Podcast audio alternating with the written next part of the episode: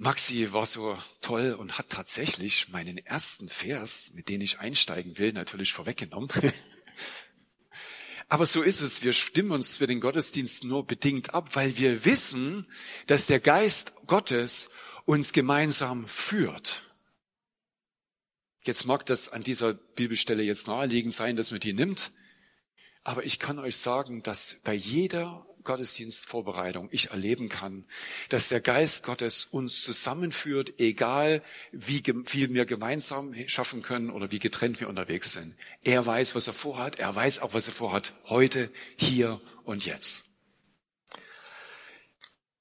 Ich möchte anfangen mit der Apostelgeschichte 2.1, die Maxi schon gelesen hat. Und wir lesen sie mal gemeinsam und steigen ganz vorsichtig ein. Wir werden sehen, der Berg wird immer steiler und wir kommen immer näher. Und da heißt es, und als der Tag des Pfingstfestes erfüllt war, waren sie alle an einem Ort beisammen. Und plötzlich geschah aus dem Himmel ein Brausen, was für ein gewaltiger Wind daher und erfüllte das ganze Haus, wo sie saßen und es erschien ihnen zerteilte Zungen wie vom Feuer und sie setzten sich auf jeden von ihnen. Und sie wurden alle mit Heiligem Geist erfüllt und fingen an, in anderen Sprachen zu sprechen.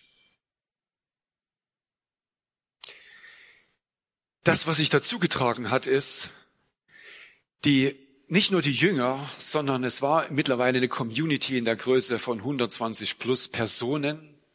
Dann kommen noch Kinder dazu und so weiter. Also circa 100, 120 Personen, die sich regelmäßig im Obermach getroffen hatten. Und die wussten von Jesus, bevor er entrückt worden ist, also nach seinem Tod, vor seiner Entrückung, hat er ihnen gesagt, bitte bleibt in Jerusalem, ich werde euch den Geist ausgießen. Das wussten sie, aber mehr auch nicht. Sie wussten, dass es in einigen Tagen ist, aber mehr auch nicht. Was sie gemacht haben, sie sind zusammengekommen. Genauso wie wir heute zusammengekommen sind. Sie sind zusammengekommen. In meiner Vorbereitung habe ich mir die Frage gestellt, was heißt eigentlich zusammenkommen? Und was ich gesehen habe, ist, was es nicht ist. Ich habe ein Bild vor Augen gehabt, wo jemand so eine VR-Brille aufhat, irgendwelche Ohrstöpsel noch rein und die Vorstellung, jeder zieht sich da irgendwie so einen YouTube-Lobpreis-Song irgendwo rein, jeder ist mit sich selber beschäftigt. Nein, Gott will, dass wir zusammenkommen und gemeinsam ihn suchen, weil dort wird er sich offenbaren. Jesus sagt, wo zwei oder drei zusammenkommen, will ich mitten unter ihnen sein. Und es ist ein Unterschied, ob wir gemeinsam oder ob wir jeder für sich allein unseren Weg mit dem, dem Herrn gehen. Ich kann euch nur aufrufen, lasst uns zusammenkommen und gemeinsam ihn suchen, weil Gott wird sich durch seinen Geist in der Zusammenkunft seiner Heiligen erweisen. Mit Kraft und mit Macht. Und wenn du jetzt zuschaust und diesen Gottesdienst siehst, ich möchte dich ermutigen, jeder hat seine Gründe und es gibt immer gute Gründe, eben nicht hier zu sein. Aber ich möchte dich ermutigen, die Chance zu ergreifen, zusammenzukommen, dich wirklich mit anderen zu treffen und das gemeinsame Gebet zu suchen. Genauso wie sie es in Pfingsten getan haben, ohne zu wissen, dass das der Moment sein wird, wo der Heilige Geist sich offenbaren wird. Lasst uns zusammenkommen. Das erste ist, sie sind zusammengekommen. Das zweite ist, es ist unerwartet. Sie wussten nur, dass es eine Prophezeiung gibt. Wenn wir zusammenkommen, sollen wir die Prophezeiungen Gottes kennen und wir sollen auf sie bauen.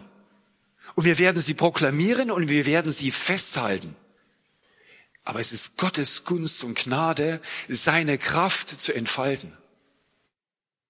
Und wir brauchen dieses Vertrauen. Wo wir schwach sind, ist er stark. Deshalb kommen wir zusammen, um uns auszustrecken, damit er sich eben in unserer Schwachheit erweisen kann.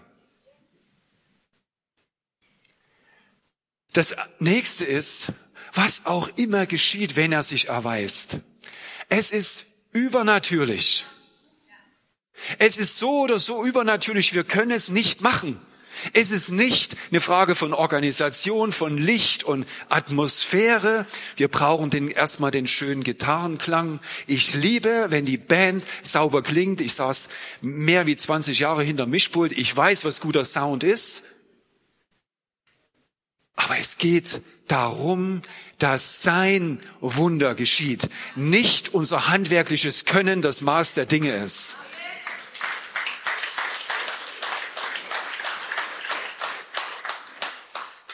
So bleibt es. Es ist übernatürlich und es bleibt übernatürlich. Und was die Auswirkung ist, es ist nicht nur, dass etwas Übernatürliches äh, geschieht. Wir werden noch sehen, es ist nicht nur Wind, der für den Geist steht und Flammen, die für Neuerung stehen und Läuterung stehen. Es wird auch an einer anderen Stelle geschrieben von Erschütterung. Wie auch immer das Übernatürliche sein mag, es ist seine Sache, es ist sein Business zu entscheiden, was nötig ist für diese Situation, aber er tut es und nicht wir. Es bleibt seine Entscheidung und es ist seine Kraft, die dazu führt, zu dem Übernatürlichen. Ob es Heilung ist oder ob es das, was hier passiert ist, sie sprechen in Sprachen, die sie vorher nicht gekannt haben. Und zwar in den Sprachen der Nationen. Wir kommen an dieser Stelle nochmal drauf. Das Entscheidende ist, es ist seine Entscheidung, wann es kommt und es ist seine Entscheidung, wie es kommt und es ist seine Entscheidung, in welcher Kraft es kommt. Aber das, der Punkt ist, es ist seine Kraft. Paulus an der Stelle hat mal äh, gesagt, ich vermag alles, alles in ihm. Paulus wusste, er wusste, was es heißt, wenn er reich ist und alles hat, damit umzugehen. Und er wusste, wenn er verfolgt, gesteinigt und in irgendeiner Form massakriert worden ist, er wusste, wie er mit beiden umgeht, weil in seiner Kraft konnte er sowohl sich bei dem einen bewahren und bei dem anderen Kraft schöpfen. Es, in ihm vermögen wir alles. Es ist seine Kraft, die auf uns kommt und in der wir in der Lage sind, unserem Leben zu gehen. Aber nicht nur vegetierend, sondern im Sieg. Wir gehen in ihm im Sieg. Jesus bringt es von der ganz anderen Seite und sagt, ich bin in euch und ihr in mir. Aber ohne mich könnt ihr gar nichts. Ohne die Kraft des Heiligen Geistes können wir gar nichts. Wir können keine Heilungen hervorbringen. Wir können keine ähm, ähm, äh, Bekehrungen hervorbringen. Wir können keine ähm, äh, ähm, äh, äh, äh, Wiederherstellung von Beziehungen oder sonst irgendetwas geistliche Versorgungen, überhaupt Versorgung. Wir können gar nichts Übernatürliches bewirken ohne ihm. Das heißt, wir sind von seiner Kraft abhängig. Es gibt überhaupt nichts, was wir tun können. Und doch gehen wir mit ihm. Und wenn wir mit ihm gehen, dann ist eben das, was eben Paulus gesagt hat, alles vermag ich in ihm. Alles.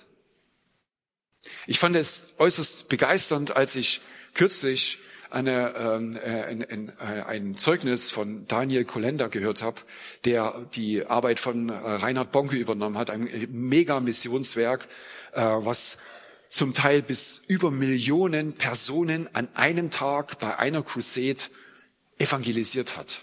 So in dieser Größenordnung. Daniel berichtete von einer Situation, dass er wieder vor einer Evangelisation stande mit 500.000 Personen.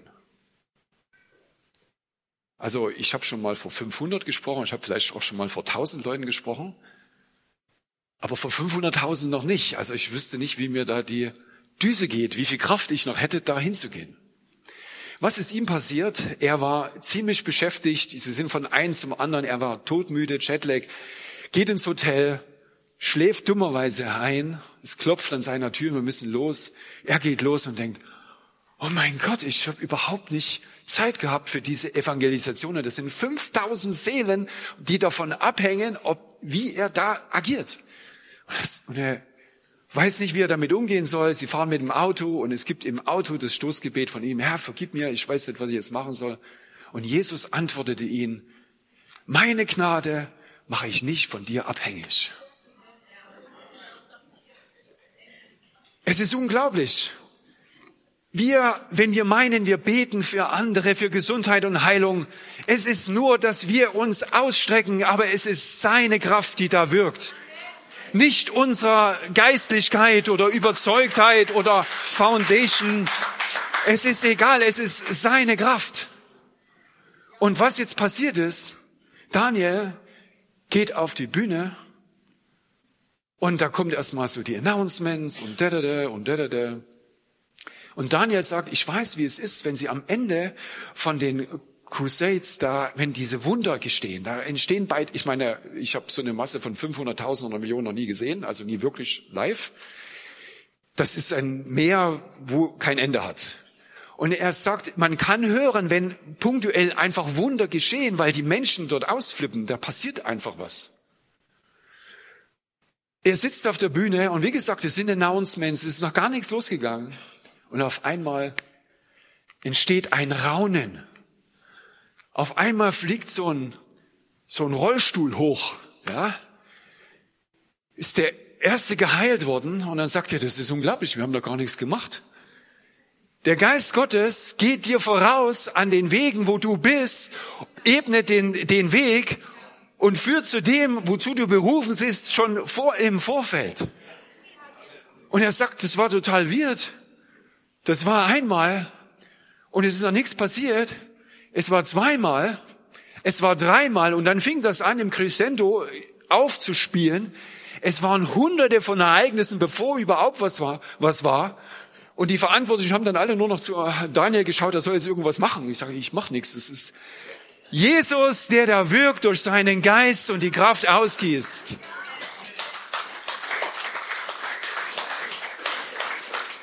Und es geht, es geht um diese Kraft.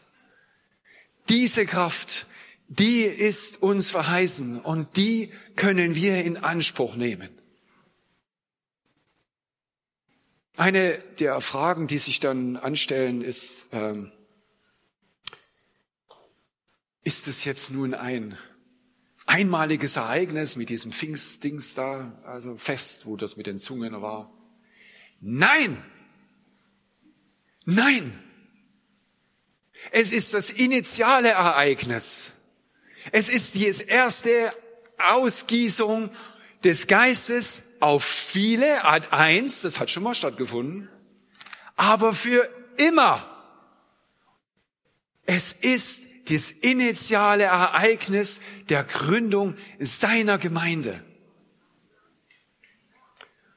In Apostelgeschichte 4 lesen wir, als dann nach dem initialen Ereignis, was passiert, die Gemeinde jubelt, weil in dem allerersten, in dem Pfingstereignis, von dem wir jetzt gerade gelesen haben, wir haben 3000 Menschen mit einmal dazu gewonnen.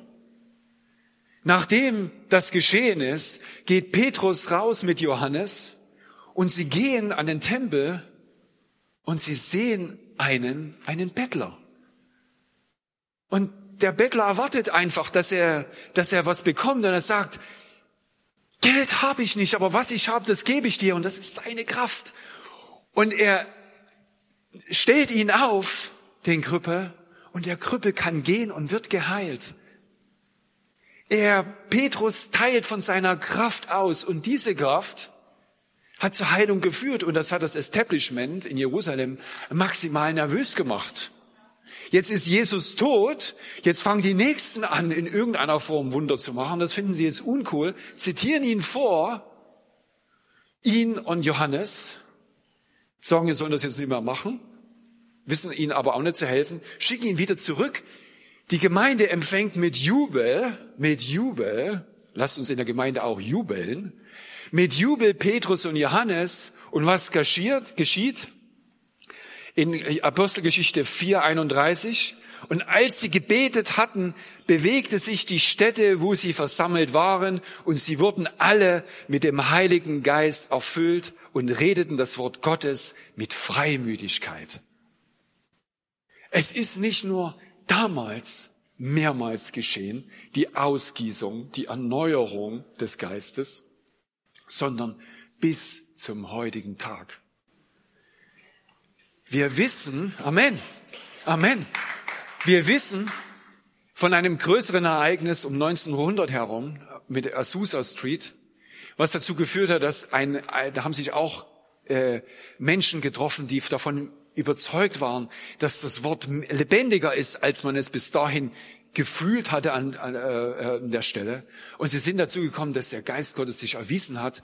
Auch da ist von Zeichen und Wundern in einem Ausmaß gewesen, was Furore gemacht hat und was am Ende dazu geführt hat, dass die Pfingstbewegung, die charismatische Bewegung äh, entstanden ist, auf deren Wurzeln auch wir als Gemeinde stehen. Wir haben da einen direkten Bezug in diese, in diese Linie hinein. Die Ausgießung des Heiligen Geistes ist für alle Ewigkeit nicht nur durch sein Wort, sondern auch bewiesen in uns und durch uns. Amen. Amen. Doch wie ging es weiter? Und wir lesen an der Apostelgeschichte 2.5.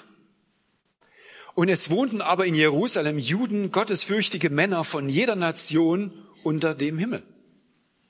Als aber dieses Geräusch entstand, kam die Menge zusammen und wurde bestürzt, weil jeder Einzelne sie in seiner eigenen Mundart reden hörte. Und in Vers 11 geht es weiter. Die Besucher fragten sich dann, wie hören wir sie von den großen Taten Gottes sprechen in unserer eigenen Sprache? Wie konnte es sein? Lass uns die Stelle ein bisschen genauer auseinandernehmen. Der Punkt ist, wenn Gott seinen Geist ausschüttet, dann geht es nicht nur um die, die es empfangen, sondern es geht um da auch um die, die da ringsherum sind. Gott platziert dieses Ereignis an einer entscheidenden Stelle im jüdischen, äh, äh, jüdischen äh, Festserie. Das Pfingstfest ist ein Fest, was ein Erntedankfest ist zum einen und steht gegenüber dem Passafest, was für uns Ostern ist. Passa ist der Auszug aus Ägypten. Nicht wissen, wo es hingeht, aber Hauptsache weg. Und das Erntedankfest ist die erste Ernte, die sie im gelobten Land einnehmen dürften. Ein signifikantes Ereignis für das jüdische Volk. Vom Befreiung bis zum Verheißung und die erste Ernte. Das Fest ist aber auch noch ein Fest. In diesem Fest wird auch gefeiert, und jetzt wird's interessant, die Übergabe der Tafeln, der zweiten Tafeln, weil Gott musste die Tafeln leider zweimal machen, weil Mose so unbeherrscht war, gibt Gott die Tafeln der zehn Gebote an Mose und das wird dort gefeiert. Wenn jetzt der Heilige Geist kommt, heißt es nichts anderes, als dass diese Gebote in uns lebendig werden sollen, was nichts anderes ist, was Gott schon immer wollte, dass seine Gesetze lebendig in unser Herz geschrieben sind. Das Pfingstereignis ist gesetzt zum Zeichen, aber auch für alle Nationen. Wir haben gelesen, dass in Jerusalem sich alle Nationen befunden haben und dass sie erstaunlicherweise in, von allen Nationen, von Norden, von Süd, von West und Ost. Du kannst die Nationen selber lesen, die da geschrieben stehen. Sie konnten alle in diesen Sprachen, in ihrer eigenen Sprache, und jetzt kommt es, das Lob Gottes, Gottes Wirken hören, das erste Mal hören, dass Gott real ist. Ich weiß nicht, wie es dir geht, wenn du in, in der unmöglichsten Situation deines Lebens stehst. Kannst du dann Gott loben und preisen und sagen, yeah, you, du bist groß? Diese Menschen haben durch den Geist Gottes Kraft empfangen, egal wie ihre Situation war, Gott zu loben und zu preisen für das, was er getan hat. Und es hat ihre Perspektive verändert. Es verändert auch deine Perspektive. Aber du kannst es nicht machen. Du kannst nicht, du kannst dich bemühen, Gott zu loben und zu preisen. Und du wirst sehen, in dem Bemühen, Schritt für Schritt, kommt die Kraft Gottes, weil er deine Treue sieht und weil er sieht, dass deine Hoffnung in ihn gesetzt ist. Er gibt dir die Kraft.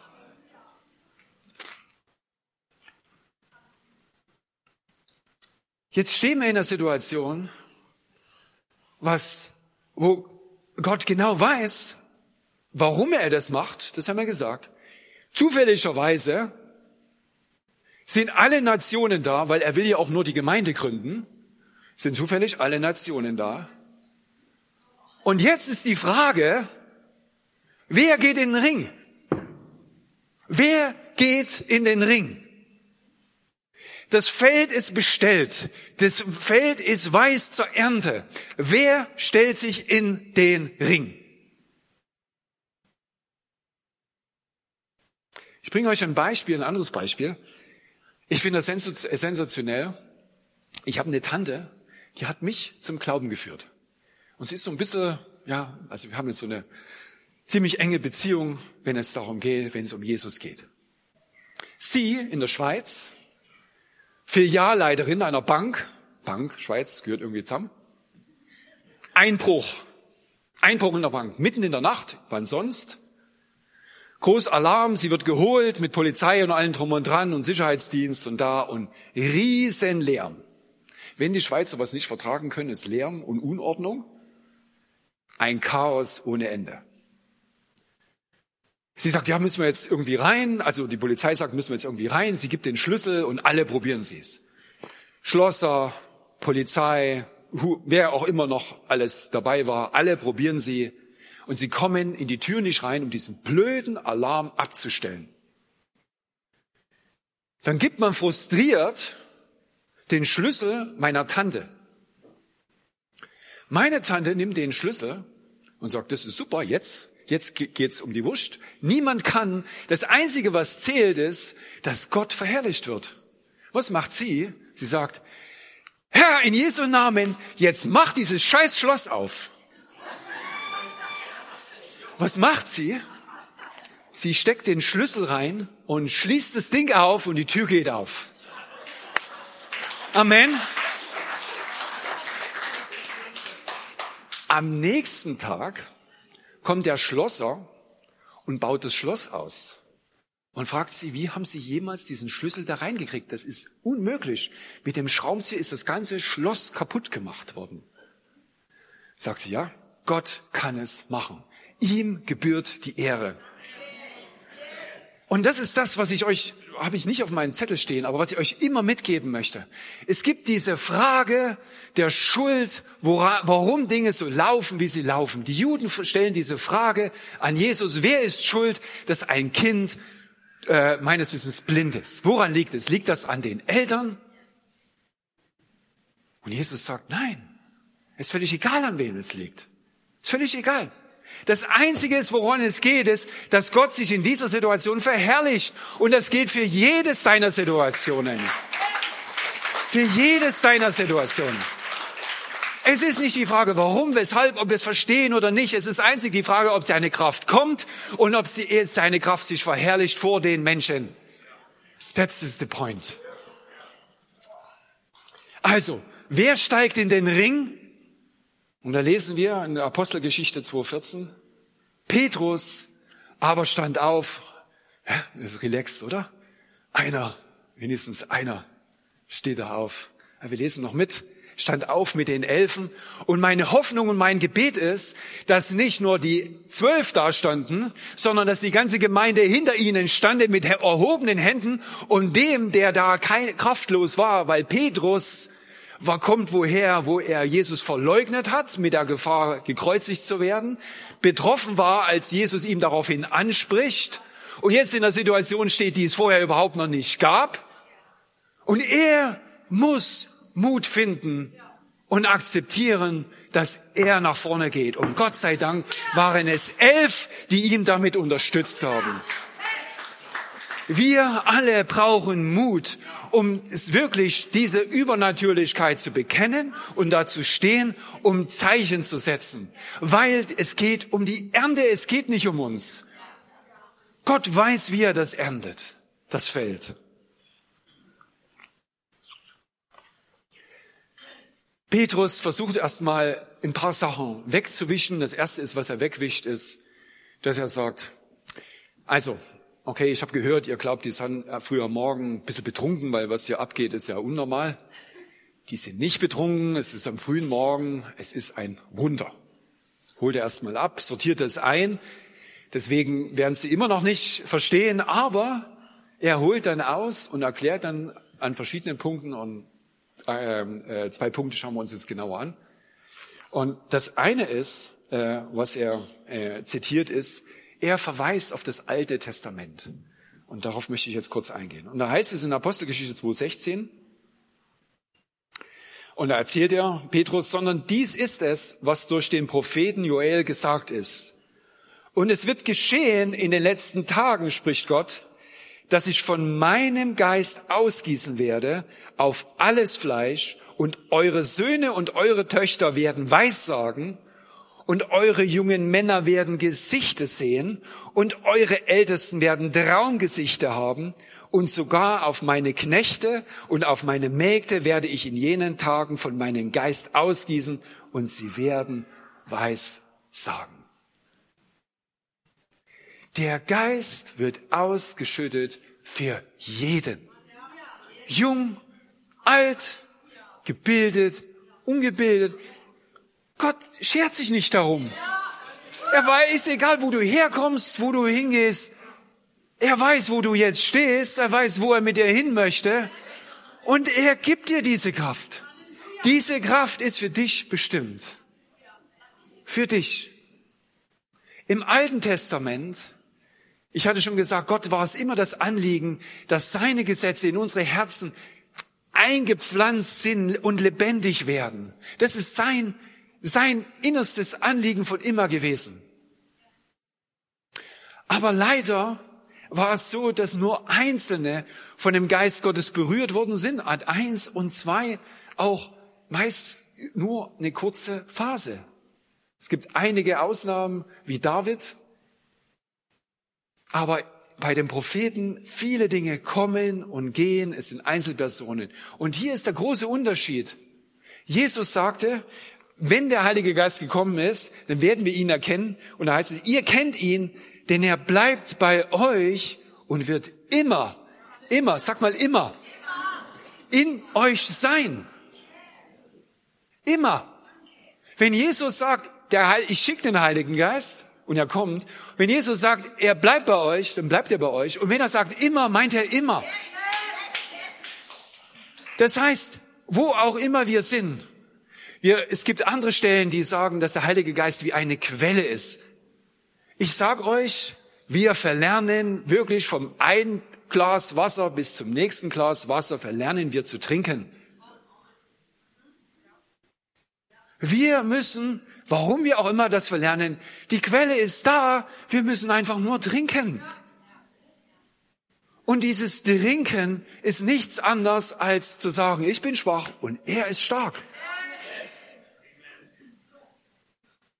In ihm liegt nicht nur die Hoffnung, sondern auch die Kraft.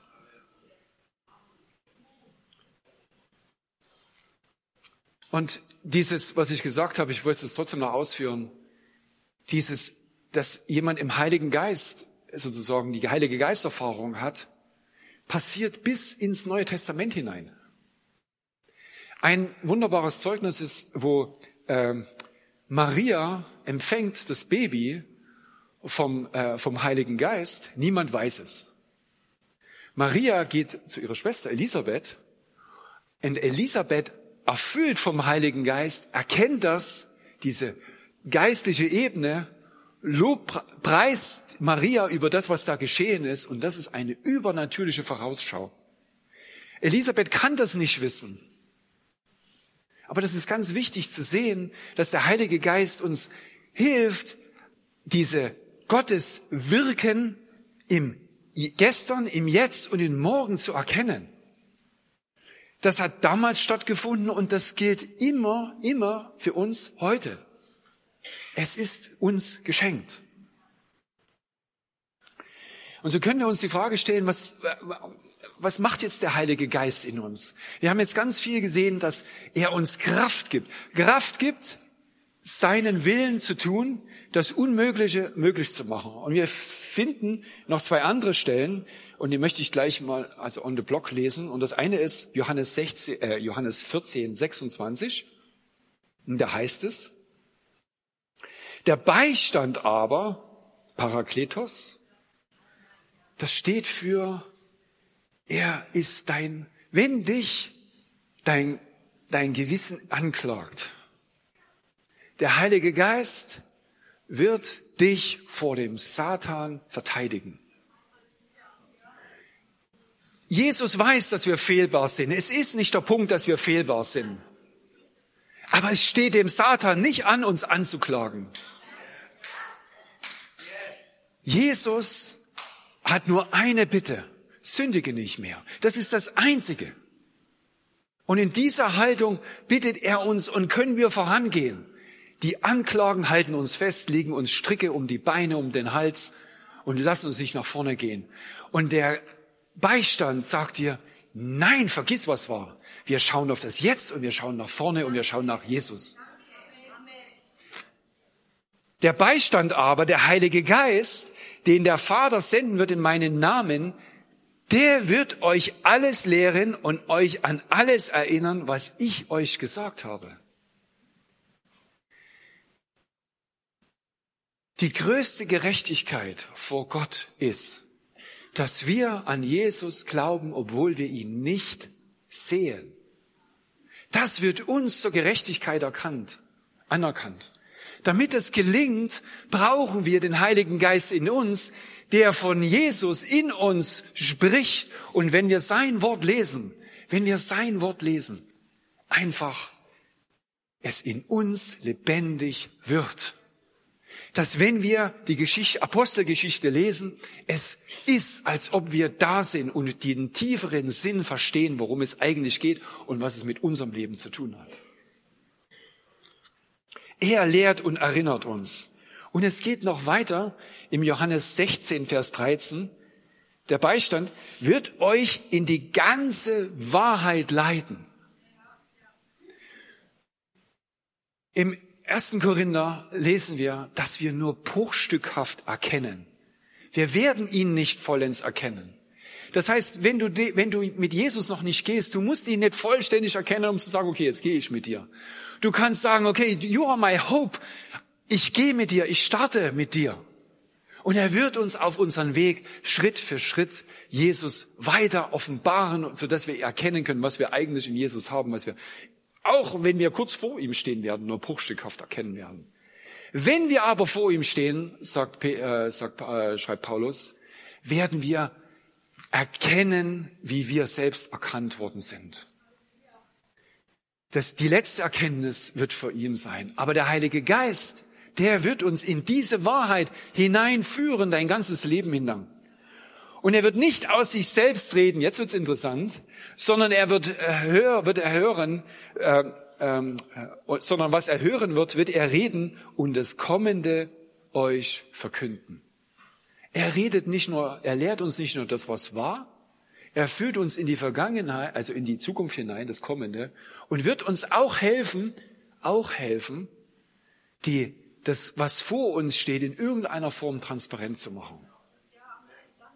Ich habe, wenn man, ähm, wir hatten jetzt äh, in Felsenfest die Serie im Heiligen Geist. Ich habe dort ein Zeugnis gegeben, äh, wie der Heilige Geist auch im Vorfeld mir Dinge gesagt hat, äh, die einfach übernatürlich waren. Solche Dinge geschehen auch für dich. Was hat es aber mit dem Parakletus auf sich? Der erste Punkt ist, der Parakletus ist erstmal für dich gekommen. In allererster Instanz ist er erstmal für dich gekommen. Warum? Weil wir in unserem Leben immer wieder in Situationen stehen, wo das Unmögliche vor uns steht und wir sein Wunder brauchen. Und es gibt nichts, so blöd wie das klingt, es gibt nichts Besseres als das, weil wenn das Wunder dann gekommen ist, wir an der nächsten Stelle ihn loben und preisen und sagen, ich habe meinen Gott erkannt. Er ist mit mir. Und er hat dies, das und jenes für mich getan.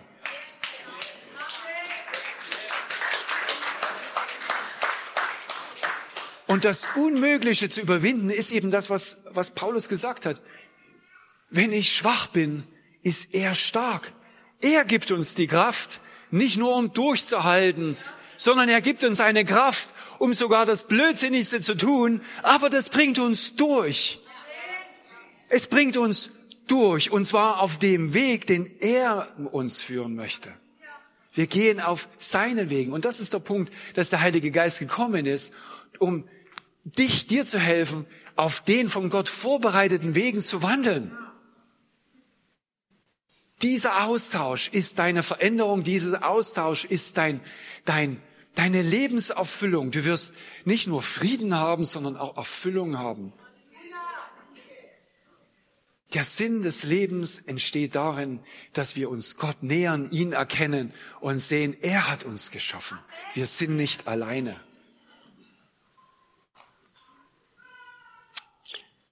Wenn aber, und jetzt kommt es, im Pfingsten ist was passiert? Der Heilige Geist ist gekommen und die anderen haben in ihren Sprachen die großen Taten Gottes gehört, was Gott in dem Leben des Volkes und der Einzelnen getan hat. Das ist das, was sie gehört haben. Und das ist genau das, was heute geschieht. Wenn du vom Unmöglichen zum Gottes Wunder, zum Lob kommst, wo du sagst, yeah, er hat es wieder gemacht, er hat das Schloss aufgemacht oder er hat die Heilungen hervorgebracht oder was auch immer, in welcher Situation du auch immer stehst, dann ist es etwas, was jemand anders hören muss. Das heißt, das Wunder ist nicht für dich in erster Instanz ja, aber in zweiter Instanz nein. In zweiter Instanz dient es, das Reich Gottes zu bauen. Sein Wirken in deinem Leben müssen andere Menschen hören und es kann niemand besser erzählen als du. Niemand besser, weil du warst drin. Du weißt deinen dein Kampf, den du gehabt hast mit Gott, kann ich oder kann ich nicht. Und dann auf einmal war es da, trotz dir, trotz dass du gemeint hast, du hast es erkannt und okay.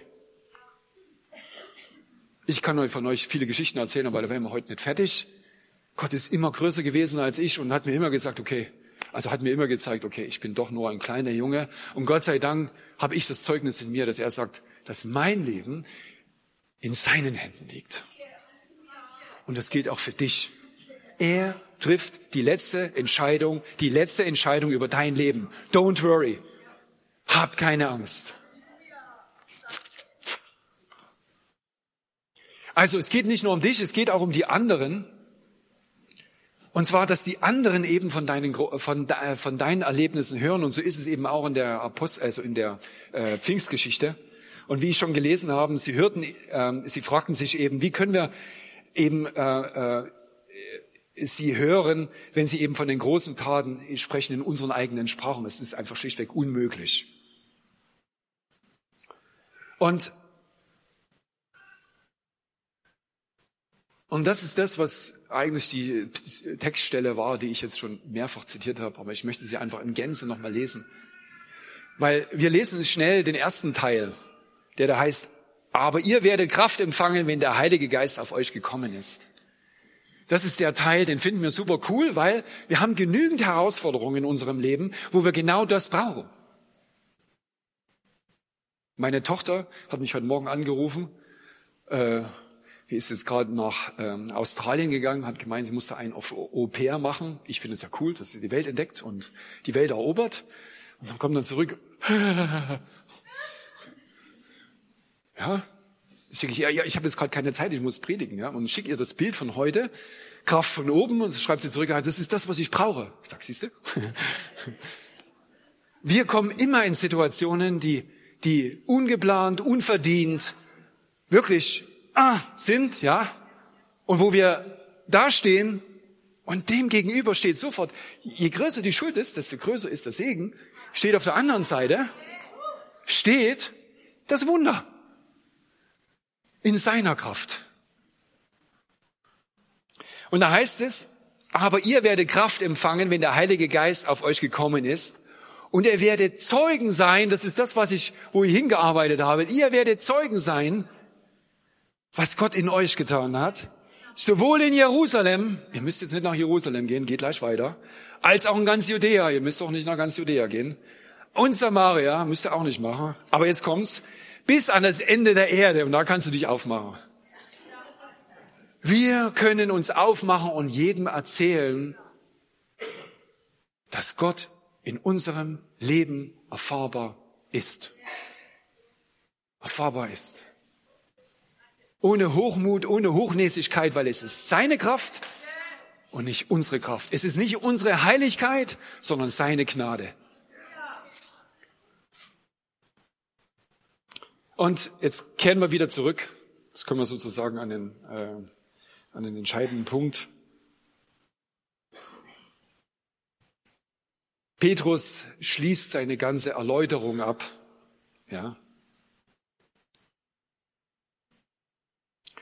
Und seine Erläuterung geht auch einher und macht deutlich, dass den, den sie umgebracht haben, der eben nicht nur Lehrer war oder jemanden, den man als Herr anspricht, jemand, der gebührenvoll als Herrscher in irgendeiner Form, äh, als Regierender angesprochen wird, sondern ist nicht nur Herr, sondern eben auch Christus. Und warum? Jesus hat gesagt, dass wenn ich zum Himmel gehe, wenn ich zum Himmel gehe, schicke ich euch den Heiligen Geist. Und zwar für immer. Und zwar für alle. Und weil das eingetreten ist, ist das der Beweis, dass Jesus auch wirklich der Christus ist, weil er hat etwas gemacht, was niemand machen kann, außer der Christus, dass er den Heiligen Geist sendet zu uns. Und das haben die Menschen begriffen, dass da irgendwas mit dem Jesus so mega schiefgelaufen ist, dass er nicht nur Herr ist, sondern auch noch Christus, dass alle jetzt dastehen und sagen, und jetzt? Petrus führt es hervorragend hin, führt zu dieser, zu diesem Punkt. Und jeder, der gute Rede halten kann, weiß, dass wenn diese Frage aufkommt, dann gebe ich die Antwort vorweg. Und er sagt in Apostelgeschichte 2.21, und es wird geschehen, jeder, jeder, der den Namen des Herrn anrufen wird, wird errettet werden. Sie wissen, dass es um ihr ganz persönliches Leben, ihre Zukunft geht. Mindestens geht es um darum, Gunst vor Gott zu haben, in dem Moment bis in alle Ewigkeit. Sie sind maximal verwirrt. Sie erkennen, dass das, was da geschehen ist, etwas auch mit ihrem Leben zu tun hat. Und das ist das, wo Petrus hineingestiegen ist in das Unmögliche und angefangen hat, die Ernte sozusagen reinzuholen. Und so ist es nicht verwunderlich, dass wir in 237 dann lesen, als sie aber das hörten, drang es ihnen durchs Herz und sie sprachen zu Petrus und den anderen Aposteln, was sollen wir tun, ihr Brüder? Petrus aber sprach zu ihnen, tut Buße und jeder von euch lasse sich taufen auf den Namen Jesu Christi zur Vergebung eurer Sünden und ihr werdet die Gabe des Heiligen Geistes empfangen. Und ihr werdet die Gabe des Heiligen Geistes empfangen.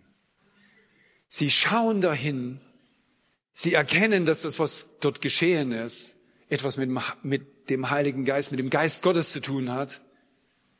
Aber sie haben viel größere, größere Fragezeichen. Sie wollen wissen, wie sie sich Gott nahen können.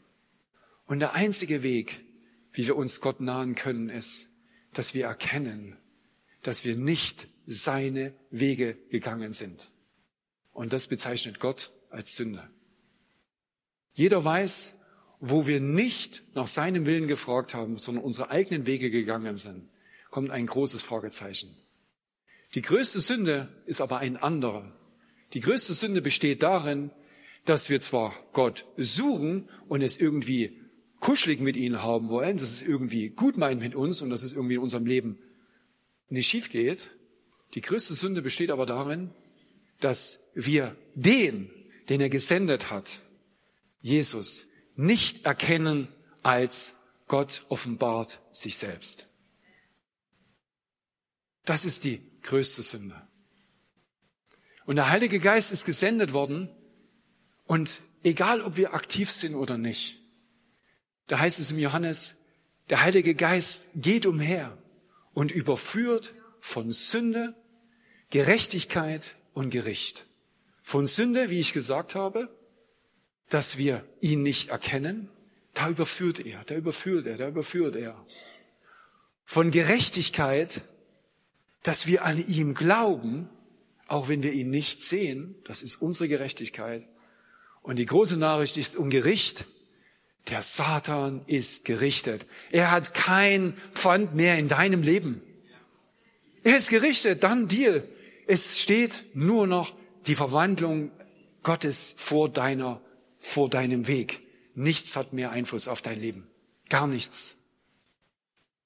Gott hat das letzte Wort über dein Leben. Und so heißt es, tut Buße und wir alle können umkehren. Das ist einmal die grundsätzliche Umkehr, dass wir erkennen, okay, Gott hat seinen Sohn gesandt. Da ist irgendetwas anders. Ich möchte es verstehen. Herr, hilf mir ich nehme Jesus an. Das ist das allererste, was wir tun, dass wir in die Gemeinschaft mit ihm kommen, uns in den Leib Christi einbinden lassen. Dann gibt es die zweite, das nennt man die erste Taufe, das ist die neue Geburt. Die zweite Taufe, die wir kennen, ist die Wassertaufe. Das ist das Bekenntnis vor allen anderen. By the way, Klammer, Werbeblock, im Juli werden wir hier wieder Taufe haben mit einem großen Becken. Amen. Und die letzte Taufe ist die Taufe im Heiligen Geist, die einfach uns die Kraft schenkt, unsere Berufung, unseren Weg in unserem Leben zu gehen, und zwar den Weg, den Gott für uns bestimmt hat. Und ich möchte das an der Stelle vielleicht noch abschließen mit, ähm, mit der Taufe von Jesus. Auch Jesus ist getauft worden. Auch Jesus ist getauft worden. Er war mit Gott verbunden. Aber er war sich nicht schade darum, den Weg zu gehen, obwohl er ohne Fehler war, sich von Johannes taufen zu lassen. Und dann heißt es in Matthäus 3:16, und als Jesus getauft war, stieg er sogleich aus dem Wasser herauf. Die Taufe ist vollzogen. Und was passiert? Die Wassertaufe. Und was passiert jetzt? Und siehe, die Himmel wurden ihm geöffnet und er sah den Geist Gottes wie eine Taube herabfahren und auf sich kommen. Amen. Amen. Und das ist genau das, was Pfingsten ausgelöst hat. Pfingsten hat uns den Heiligen Geist geschenkt für dich und zwar, dass du mit Gott in Kraft und Erweisung seiner Macht gehen kannst durch dein Leben, verwandelt werden kannst in seine Herrlichkeit.